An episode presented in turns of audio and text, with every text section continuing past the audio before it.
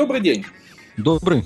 Э, сегодня у нас необычный наш подкаст. Обычно мы пишем живьем и впервые, наверное, начали писать по скайпу, потому что вы заметили, что мы отсутствовали продолжительный период времени, так как то меня нету, то Марка. Марка чаще нету у нас э, Марк у нас как тот самый резидент все время путешествует э, по разным городам. Да-да-да, действительно. Нашался я пылью да. заморских дорог. Да. А, проблема в том, что носило меня по разным местам, то в Европе, то в Украине, то в Казахстане. Ладно, хоть сейчас я добрался до Урала, но пока еще не до Москвы. И хотя бы можно, пользуясь скайпом, Э, пообщаться нам с вами, Андрей, и с нашими слушателями. Да, мы заранее просим прощения, что у нас может быть не очень хороший в этот раз будет звук. Вот, ну как есть. Мы уже на самом деле вот эту нашу беседу, которую сегодня хотим сказать, мы пытаемся писать ее третий раз. Будем надеяться, что в этот раз нас ни техника, ни интернет не подведет, потому что все прошлые разы было не очень хорошо с интернетом и так далее. Итак, что у нас сегодня за тема, Марк? Ох, тема у нас сегодня, можно сказать, трагическая. И звучит она так. Интернет – убийца детей. Как жестоко прямо. А почему возникла эта тема? А, дело в том, что с начала февраля 2012 года а, начали происходить очень печальные, конечно, события в разных городах России, связанные с самоубийствами подростков. Вначале в Архангельской области 15-летняя девочка покончила с собой. Потом э, в подмосковном городе Лобне две девочки 14 лет, взявшись за руки, спрыгнули с э, многоэтажки. И потом каждый день то в одном, то в другом городе Москва лидирует в печальном списке. Да, вот недавно 15-летний, по-моему, подросток, э, мальчик тоже недавно вот э, покончил самоубийством тоже спрыгнул откуда-то. Да, да. Стало много суицидов. Несколько дней назад вот уже женщина в возрасте покончила жизнь самосожжением напротив Белого дома. А, и хотя Россия традиционно страна суицидов, надо признать этот факт. А, на протяжении многих лет наша страна занимала одно из ведущих мест в мире по распространенности самоубийств. Если в цивилизованных странах э, в год совершается меньше 20 случаев суицидов на 100 тысяч населения, у нас этот показатель доходил порой до 40. Сейчас чуть меньше стал, но все равно очень высокий. А по уровню самоубийств среди подростков и детей мы по-прежнему на ведущих местах в мире. Печальная такая статистика. Марк, вопрос вот тут э, сразу же. Э, у нас за последнее время это количество убийств увеличилось или оно стабильное? Там и по советской власти было такое, и как-то вот, может, в 90-е какое-то было изменение? Или у вот нас, именно, именно сейчас? У нас катастрофически выросло число самоубийств после советской власти. Оно выросло так примерно в два раза. Это произошло за 90-е годы и держалось до середины нулевых годов. Последние года три чуть-чуть уменьшилось, но все равно остается высоким. Это общее число. А вот м, суициды детей и подростков, к сожалению, по-прежнему очень высокие цифры и положение катастрофическое. Но э, в происходящем сейчас, э, когда складывается впечатление, как будто бы это просто эпидемия, как будто бы каждый день все в новых и новых городах эта эпидемия разрастается. А, кроме того, что есть само по себе это печальное явление, есть еще и массовая паника общества по этому поводу. Встревоженные родители наконец-то начинают обращать внимание на своих детей. Это хорошо. А минус в том, что эти встревоженные родители, которые находятся в панике, начинают запрещать своим чадам пользоваться интернетом. Почему? А, есть мнение, что огласка таких трагических событий в средствах массовой информации, а также широкое обсуждение в интернете якобы способствует росту числа самоубийств. Ведь дурной пример, он заразительный, как известно. Ну да, кстати, это было, было такое даже обсуждение, что вот сейчас э, сперва были эти две девочки, которые прочитали что-то якобы в соцсетях, а вот мальчик, который вообще буквально, вот э, недавнешний случай, он якобы вообще буквально следовал. Об этом было бурное обсуждение, я читал даже на нескольких э, интернет-средствах массовой информации, что так и есть, что это тоже какое-то вот именно Э, вот в этом есть вина интернета, соцсетей, то, что прочитав, как спиромания, кстати, было, когда поджигали машины, что там э, начали, парочка просто было каких-то местей, которые вылились вот эту сеть, тогда поджигание машин по всей э, Москве и даже, по-моему, России. В том-то и проблема. Очень удобно интернет обвинять во всех смертных грехах. Что греха таить, мы тоже этим иногда занимались раньше, когда были поводы. И очень легко обвинить э, интернет в этих трагедиях, в этих самоубийствах подростков, э, на самом деле э, самоубийства молодежно-подростковые в некотором смысле заразительны. И да, так бывает, что э, описание того, как молодой человек надумал свести счеты с жизнью – для того, чтобы избавиться от душевных терзаний, может на других людей, на читателей оказывать очень неблагоприятное воздействие, подталкивать их к тому, чтобы последовать его примеру. А, специалисты, суицидологи, называют такое поведение синдром Вертера по да, имени известного литературного героя. А, но в том-то все и дело, что на материале нашего Рунета такие обвинения его вот он во всем виноват. Я считаю, все-таки надуманный. Конечно же, э, много грязи в Рунете и много информации негативной. Как раз то, что мы в прошлых выпусках обсуждали. Да. Э, да, если человек слишком много читает Рунет, то он узнает, как полезно пить, курить, колоть наркотики и тому подобное. Я, конечно, говорю об этом с иронией. Много информации ложной, много информации негативной. А, и в отношении тех же самых суицидов, конечно же, есть информация, которой лучше бы не было. Информация, которая подталкивает людей совершить непоправимый шаг. Но это традиция давняя. Я, говоря об этом, вспоминаю еще времена Фидо. И вот мой личный опыт, сказать, э, моя душевная рана, которая сейчас посыпается солью, когда-то еще во времена эхоконференции ФИДО я наткнулся на конференцию, посвященную суицидам. Я написал туда и получил, до сих пор помню, такой ушат грязи, которого не ожидал. А, я просчитался, оказался наивным и слепым. Я-то думал, что э, в этой заочной конференции – собрались люди, которые обсуждают свои душевные проблемы, стараются друг другу помочь, друга поддержать, успокоить, ищут выход из разных кризисных ситуаций жизни. А, и вот их надо вылечить, им надо помочь справиться с проблемами, и надо их спасти от суицида. Ничего подобного. Оказалось, что там собрались как раз те люди, которые хотят суицид совершить и просто-напросто обсуждают друг с другом, как это сделать лучше, чтобы это сделать гарантированно и надежно уйти на тот свет? Черт возьми, это же классик, это Стивенсон, клуб самоубийств. Да, конечно же. Э, у таких хронических самоубийц есть большая проблема. Э, и об этом надо сказать нашим слушателям.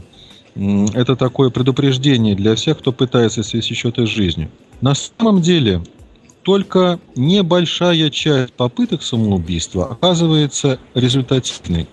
А, соотношение некоторые считают 1 к 5, а некоторые даже 1 к 10.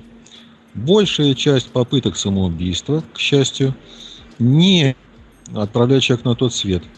Но зато многие люди в результате становятся калеками и инвалидами – вот тут вопрос, к счастью или вопрос тоже на самом деле. А, я как врач считаю, что все-таки жизнь это э, самая большая ценность. Лучше хоть какая-то жизнь, чем никакой. Простите меня за откровенность. Очень многие инвалиды, которые не могут двинуться с места, прикованные к койке, э, думаю, поспорили бы с этим, которые добиваются сейчас эвтаназии, но в России она запрещена. Я думаю, с этим бы поспорили. Значит, тем не менее, все-таки вот э, лучше э, пока живу, надеюсь. Лучше хотя бы еще одно мгновение жизни каждый день, каждый час, каждую минуту. Лучше жизнь продлить. в любом ее качестве, чем пытаться уйти из этой жизни досрочно. Марк, пока, пока еще мы здесь находимся вот в этой области, тогда другой вопрос. А вот уже из области именно самоубийств этих пока не интернета как такового. А каким образом вот эта цепная реакция включается. Ведь все-таки свойство человека, оно так иначе в него заложено, чувство инстинкта самосохранения, даже если человек все-таки настроен на разрушение, его почти всегда удерживает в этот инстинкт самосохранения, который даже живет отдельной самостоятельной жизнью в его, кажется, головном мозге. Каким образом включается цепная реакция, вот эта вот, которая как игра, буквально, да, то есть как игра толкает одного, другого, третьего? А многие поступки человека на самом деле управляются инстинктами – и, конечно же, инстинкт самосохранения, один из э, самых мощных, он как раз призван человека спасать и оберегать. Он не дает сделать роковой шаг. Человек, который совершает самоубийство, хотя бы попытку самоубийства, тот, у которого инстинкт самосохранения выключен. К сожалению, по разным причинам это может происходить. Под влиянием долгой душевной болезни, депрессии, или под влиянием чрезмерного экстремального стресса. А дальше возникает проблема. А, есть еще один инстинкт социальный. Он тоже управляет поведением людей. Иногда это поведение называют стадной реакцией. Кто-то один пошел, другие вслед за ним. То есть побежали. это мощнее получается в данном случае? Или просто у всех тех, кто пошел по инстинкту стадному, выключен инстинкт самосохранения? Нет, нет, у тех, кто колеблется на грани, вот-вот, может быть, они бы не решились, может быть, э, остатки инстинкта сохранения удержали бы их на плаву в этой жизни. Но чей-то пример, к сожалению, становится той каплей, которая переполняет печальную чашу. Тогда, Марк, тут уже интернетный вопрос сразу же в тему, чтобы все в одной цепочке было. А может быть, это чьи-то, так сказать, происки, может быть, данные все эти девочки, мальчики, а может быть и не только, это объекты чьих-то манипуляций. Я вот сразу вспоминаю один детективный роман, не помню автор, назывался он «Любитель абсента». Да, там некий такой вот просто злой гений через игру, в данном случае там была не интернет, а была игра, компьютерная игра, вот, тоже манипулировал огромным количеством подростков, да, вот, э, может быть и здесь есть есть некто заинтересованный, там какой-то, не знаю, там группа людей или человек, ли, который манипулирует через соцсети и еще как-то. Ведь это же недолго, можно войти в контакт, прикинувшись с кем угодно, э, имею в виду сеть ВКонтакт, да, там, не знаю, там, Ваську, там, куда угодно, и там э, постепенно подводить человека к самоубийцу целенаправленно. А, я все-таки полагаю, что проблема гораздо хуже если бы это было деятельностью каких-то злонамеренных манипуляторов, а, это было бы печально, но масштаб был бы небольшим. А сейчас видно, что это просто болезнь, которая поразила все общество. И несчастные самоубийцы сами по себе предпринимают эти печальные шаги – и их действия никем не координируются. Просто их очень много людей, недовольных жизнью, среди, это среди взрослых, а среди подростков свои очень серьезные проблемы. К сожалению, все это закономерно. Интернет не виноват, виноват образ жизни и те проблемы, которые в этой жизни назрели. Как это ни удивительно, первая и основная проблема это назревший конфликт отцов и детей. Конфликт, который перешел в следующую стадию взаимного непонимания и отторжения.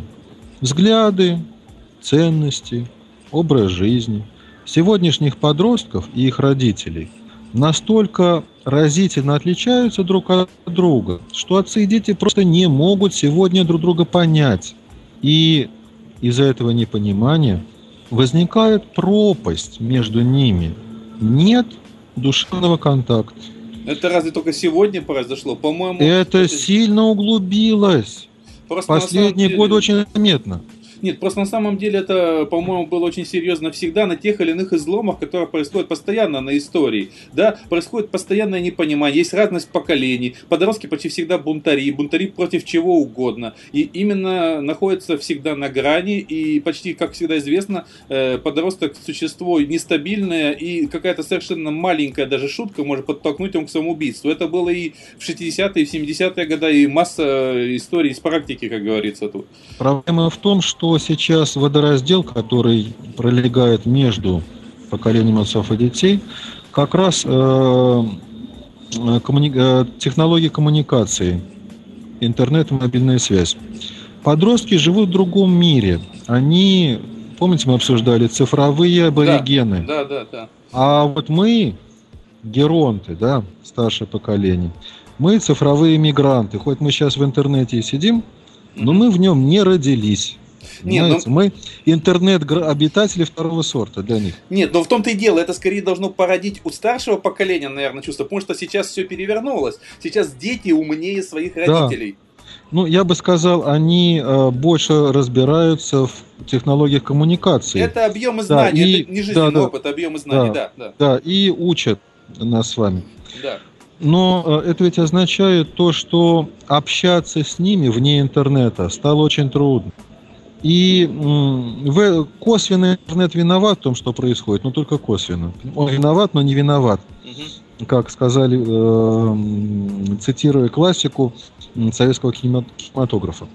Э, если бы подростки, у которых проблемы, рассказали своим родителям, если бы родители спокойно выслушали, если бы они были готовы, способны посочувствовать, поддержать, если бы подростки не боялись жесткого наказания родителей, то тех трагедий, о которых мы говорим, возможно, бы не произошло. Вот, кстати, хороший пример как раз вот последняя ситуация с вот этим вот восьмиклассником, с мальчиком, да, которого обвинили в том, что он ворует мобильный телефон в школе. У него был крупный да. разговор с отцом, и как только отец да. закрыл дверь, мальчик выпрыгнул в окошко, оставил записку, что простите меня за все, да, это так вот, там верните фотоаппарат моей там подружки, у которой я украл, еще что-то такое.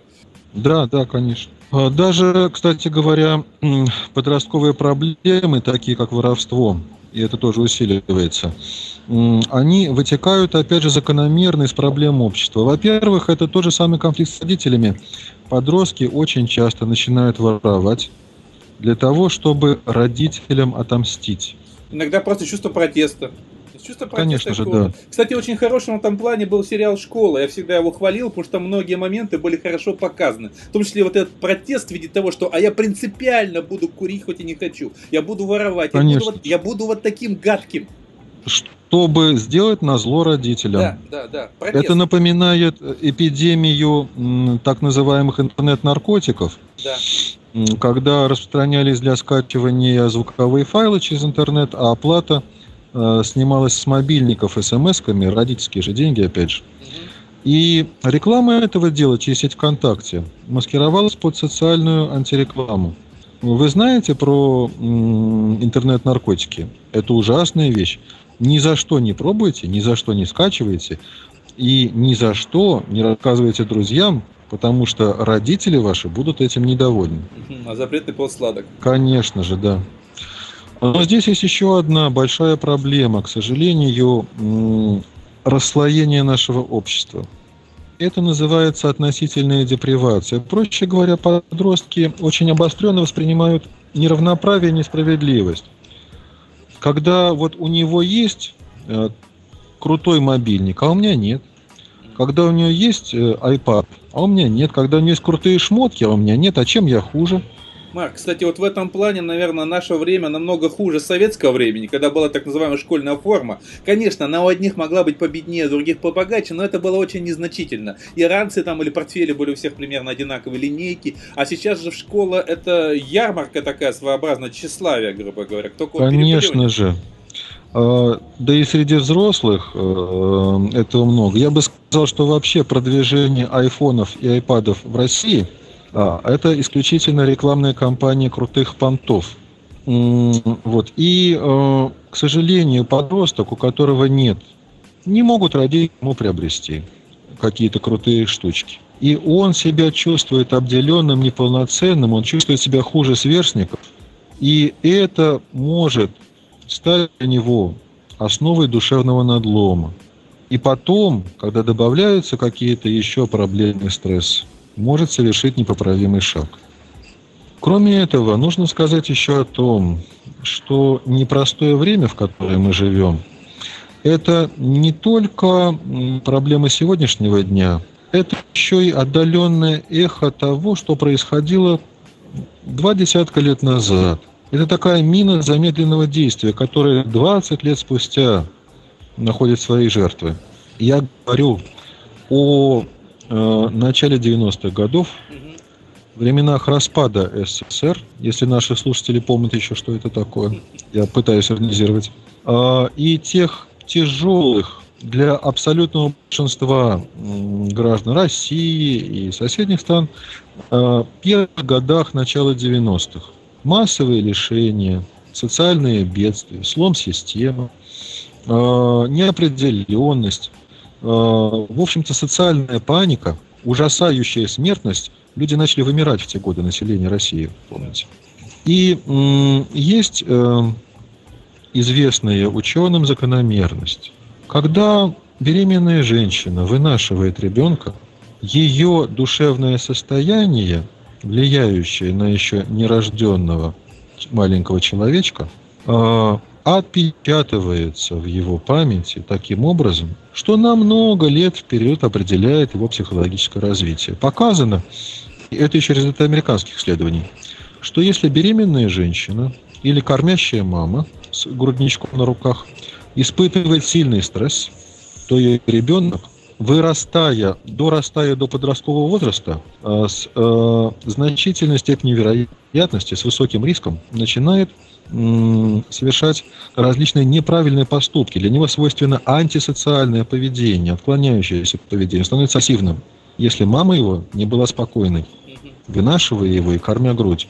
И это означает, что для тех людей, для тех сегодняшних подростков, которые были рождены в начале 90-х, матери которых испытывали сильный социальный стресс, это была массовая проблема, став подростками, они, опять же, в массе своей начали демонстрировать возрастание агрессивности, склонность к антисоциальному поведению.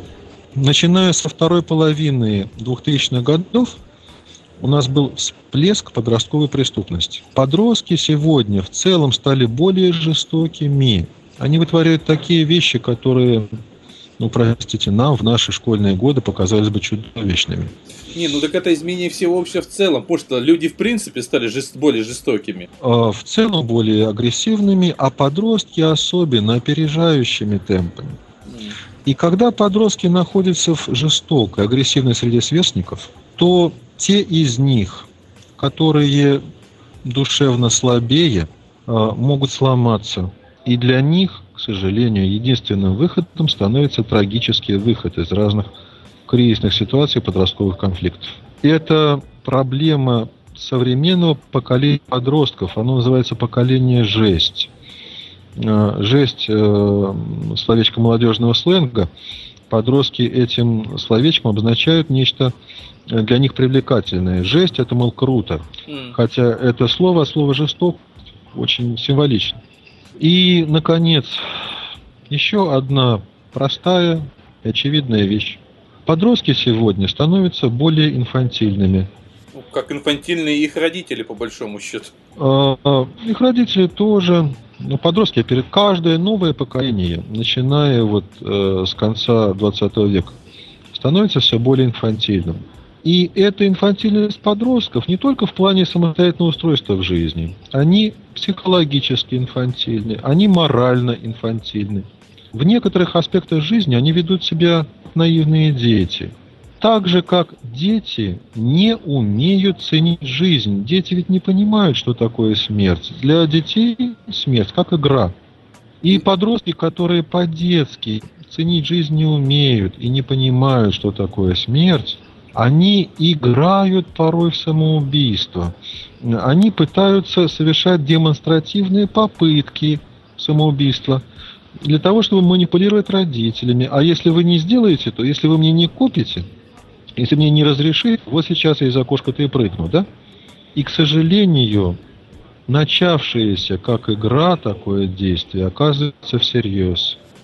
Ну вот тут я думаю, что тоже проблема родителей прежде всего. Надо э, работать и общаться с детьми. Вот, и как раз есть же такое направление в педагогике, сейчас не помню название, когда довольно-таки большого возраста с детьми идет разговор о том, что реальное, что нереальное. Насколько реален или нереален сказочный герой и президент, предположим, страны, потому что и того, и другого ребенок может никогда не увидеть. И поэтому вот разговор о реальности, о реальности смерти... Прости, простите, Андрей, а разве есть разница? Ну, наверное, тот и другой сказочный герой. Вот. Но суть не в этом, как бы. Просто, наверное, суть у нас в том, что надо, наверное, как можно больше вести разговор с тем, что такое реальность, о реальности смерти и всем остальном. Чтобы, может быть, это не совсем в игру превращалось. Конечно же. Для того, чтобы подрастающий человек, чтобы юноши и девушки понимали, что такое на самом деле жизнь, ее реальные проблемы, ее неизбежные трудности, чтобы они желательно достаточно рано освобождались от иллюзий и снимали розовые очки. В более зрелом возрасте развенчание иллюзий обойдется еще дороже. им самим, и их родителям. Да, и, собственно говоря, подведя, наверное, какой-то итог э, программы, что можно посоветовать, может, потому что у нас такое жестокое название, там, дети, смерть, интернет, туда-сюда. Первое, это совет э, родителям. Больше общайтесь со своими детьми, особенно подростками. Старайтесь наладить с ними доверительные отношения и душевный контакт. Может быть, поменьше ругать их за всяческие проступки. И наоборот, поддерживать в их со взрослой точки зрения мелких, но для них-то таких важных конфликтах, стрессах, кризисах – Второе, очень важно правильно смотреть на интернет. Интернет не виноват в подростковых трагедиях, самоубийствах. Другое дело, что в интернете сегодня не достает правильной информации, не достает э, позитивной информации.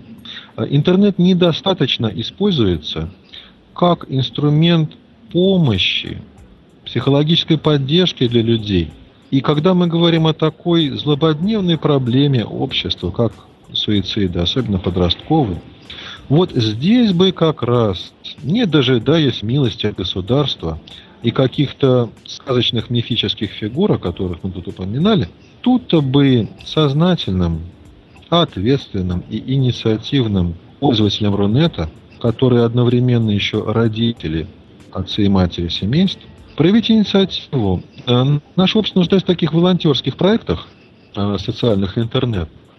Создавать профильные сообщества для повышения психологической культуры людей, для того, чтобы оказывать пусть заочную, но общедоступную, бесплатную психологическую помощь всем, кому нужна, взрослым и особенно подросткам и детям, помогая в решении их возрастных кризисов – и, может быть, даже, чтобы эта помощь из э, онлайна могла переходить в офлайн. Только так, общими усилиями, и можно эти серьезные и тревожные проблемы сегодня решить. На самом деле я тут пессимистически маленько выступлю, я в это не очень верю, потому что обычно максимум, на что способны родители в интернете, это на создание каких-то мамских сайтов. А все остальное, ну как-то вот там разговор о детях не идет. Да что там даже в интернете? Это даже на радио и телеэфирах. Обычно как заходит разговор о детях, то как-то общение не получается. Вот если о политике, если, предположим, о деньгах, если, предположим, там еще о чем-то таком, даже о каких-то личных проблемах, это будут буйные споры, дебаты, крик, ор, драка даже. А все передачи о детях сводятся к такому чему-то легкому и практически ничему. А, не знаю, не могу совсем согласиться, Андрей. Конечно, есть проблема, и э, медиа, особенно телевизионщики, выбирают такие скандальные темы, понятно, для привлечения внимания публики, не слишком окультуренной. Это даже не так. А... Нет, нет, я, я не соглашусь сразу, потому что, предположим, есть на радио «Эхо Москвы» передача Лобковского, который передач, да. по вечерам ведет чудесные передачи, и как только он делает тему о детях, звонков катастрофически практически не бывает. Не звонят ни, ни телевизионщики или радищики, слушатели не звонят. Вот в чем дело. Думаю, что надо помогать и надо воспитывать. И для того, чтобы разрешить наш с вами спор, насколько эта тема для э, родителей актуальна в судьбах их детей, и насколько родители могут, если решать этим проблем. Давайте обратимся к нашим слушателям. Пусть они выскажутся и ответят на этот вопрос. Да. Пусть они нас с вами рассудят. Будем ждать каких-то комментариев, какой-то обратной связи, имейлом ли, комментарием ли на том или ином месте, где они прослушают наш подкаст, ну, любым способом. Ну, и, соответственно, наверное, мы сегодня попрощаемся до следующих встреч и будем надеяться, что нам получится еще раз выбрать какой-то более-менее интернет-активный город, где Марк, скажем так, будет, э, или, может, он уже наконец вернется в Москву из своей миграции, и мы запишем, ну, более качественно, наверное, что-то еще интересное. Всего доброго. Хорошо. Всего, Всего доброго. Пока.